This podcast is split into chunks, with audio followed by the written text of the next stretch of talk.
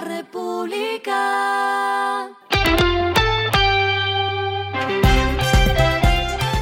Al final de la jornada, esto es lo que debes saber sobre el comportamiento de los negocios, las finanzas y la economía. Las movidas de hoy fueron. Primax invertirá 26 millones de dólares para ampliar su red local de estaciones de servicio. La cadena cerró el año pasado con más de 750 puntos de recarga de combustible. ETB y Amazon Web Service pusieron en marcha una alianza para brindar facilidades al sector empresarial y entidades de gobierno en procesos de digitalización. La última movida de hoy es más una denuncia. Un reciente informe de Abaco reveló que a las mujeres guayú les pagan 10 mil pesos en promedio por tejer una mochila, que luego los comercializadores y distribuidores venden a 300 mil pesos.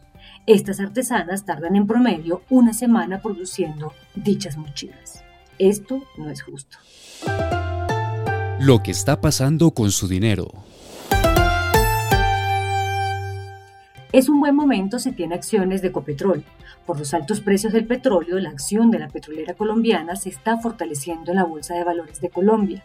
Este año ha crecido 25,79%, pasando de cotizarse de 2.671 pesos a 3.357 pesos. Se cotiza a niveles de 2020 en medio de máximos del petróleo. La Superintendencia Financiera de Colombia aseguró que en 2021 se hicieron 4.895 millones de operaciones monetarias, una alza de 29% con respecto a las 3.792 millones de operaciones efectuadas en 2020.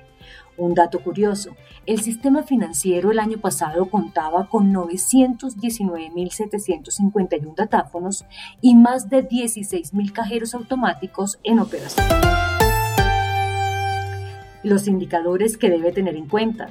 El dólar cerró en 3.813,41 pesos, subió 7,30 pesos. El euro cerró en 4.154,71 pesos, bajó 4,98 pesos. El petróleo se cotizó en 119,64 dólares el barril.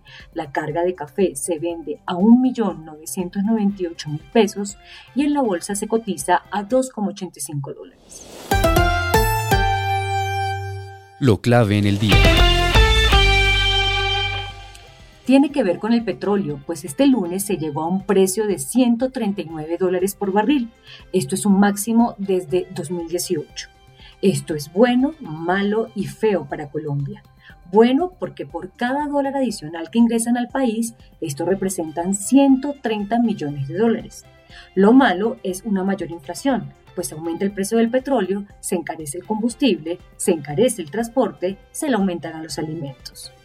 Y lo feo es que todo esto es consecuencia de una actividad bélica de Rusia, que a larga data nos dejará otros efectos colaterales, como la escasez o el incremento de fertilizantes y otros commodities.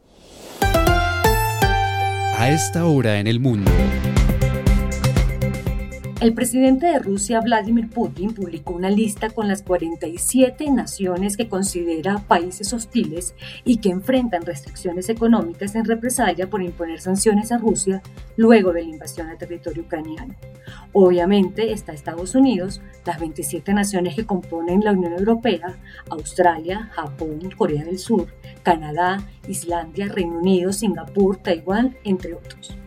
Las empresas que tengan que ver con estos países tendrán que pedir una autorización al Kremlin para llevar a cabo compras de bienes raíces, intercambios financieros y acuerdos que involucran préstamos en rublos. Y el respiro económico tiene que ver con este dato. A propósito de que mañana es el Día Internacional de la Mujer, les tengo este dato que nos entregó la Consejería Presidencial para la Equidad de la Mujer. Las empresas en Colombia que tienen una o dos mujeres en sus juntas directivas tienen 2,7 puntos porcentuales más en rentabilidad. Según las supersociedades, las juntas directivas con presencia de mujeres cercanas a 33% demostraron una mejora de 15,8 puntos porcentuales en el ROA y de 24,6 puntos porcentuales en el ROE. La República. Y finalizamos con el editorial de mañana. Hay que atajar una inflación de dos dígitos. Los datos de la variación mensual de precios no son buenos. El IPC ya va en 8% sin recibir el impacto de la crisis de Ucrania y con remedios tardíos como es la reducción de aranceles. La República. Esto fue Regresando a casa con Vanessa Pérez.